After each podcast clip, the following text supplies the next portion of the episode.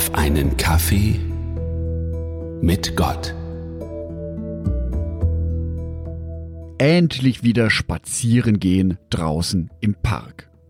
In den letzten Tagen war dies leider nicht möglich, da ich mich in Quarantäne begeben musste. Aber jetzt geht es wieder besser. Und dann dies. Der erste Spaziergang im Frühling. Im Nürnberger Stadtpark genießen die Menschen diesen wunderschönen Tag. Die Sonne scheint, strahlenblauer Himmel, ich spüre den Wind auf meinen Augen und rieche in meiner Nase den Frühling. Wir kommen an einem Magnolienbaum vorbei und sehen die Knospen, die an dem Baum hängen. Man kann die Blüten schon erahnen, und ich kann mir lebhaft vorstellen, wie es hier in zwei bis drei Tagen aussehen wird. Die Blüten werden hervorbrechen und die ganze Blütenpracht wird für die Welt sichtbar sein. In dem Moment habe ich das Wort Vorfreude im Kopf.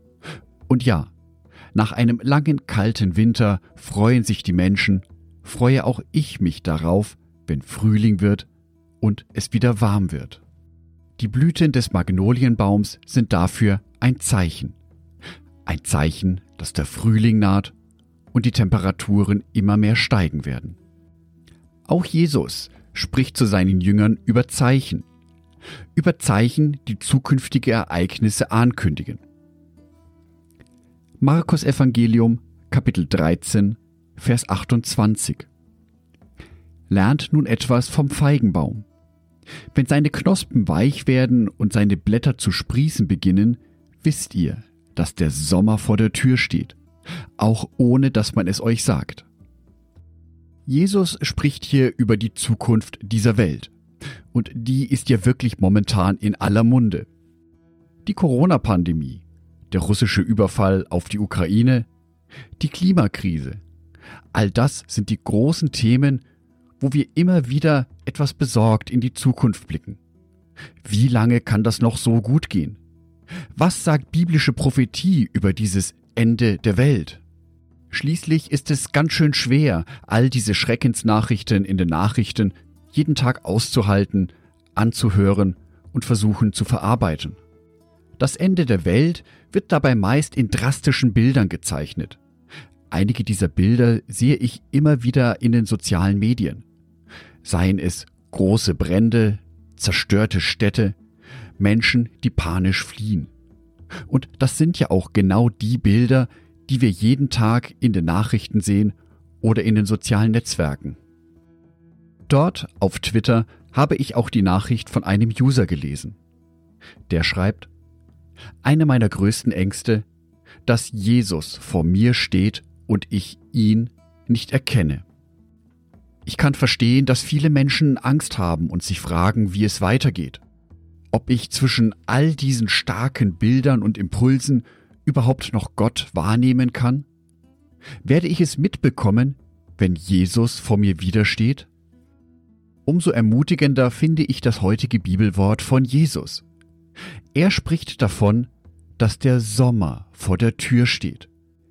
Endlich liegt die kalte Jahreszeit hinter uns und wir erfreuen uns an der Wärme. So wird es auch sein, wenn Jesus wiederkommt.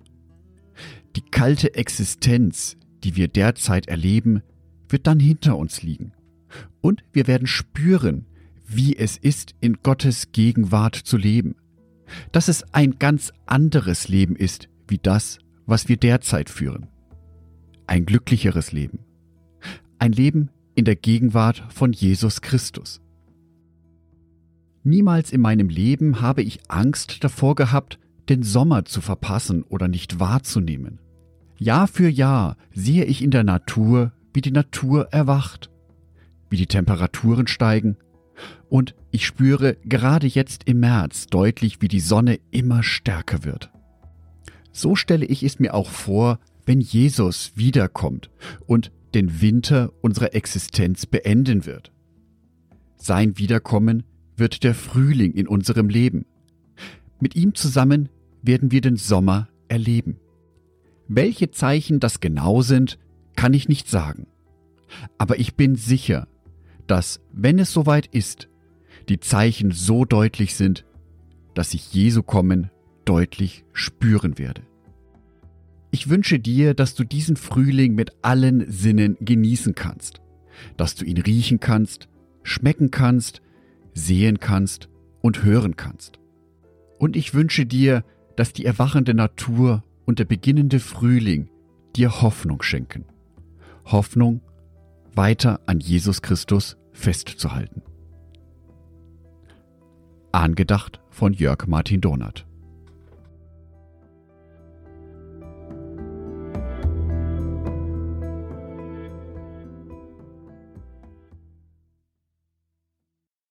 Ein herzliches Dankeschön an alle meine Patreons, die es mir ermöglichen, weiterhin den Podcast auf einen Kaffee mit Gott zu produzieren. Herzlichen Dank an Sonitschka und an Andreas Pfeiffer. Auf Patreon kannst du mich bereits mit einem Euro monatlich unterstützen. Oder du lässt mir ein paar Sterne da. Das sagt dem Algorithmus nämlich, dass dies ein guter Podcast ist und wird so mehr Menschen angezeigt. Vielen Dank schon vorab.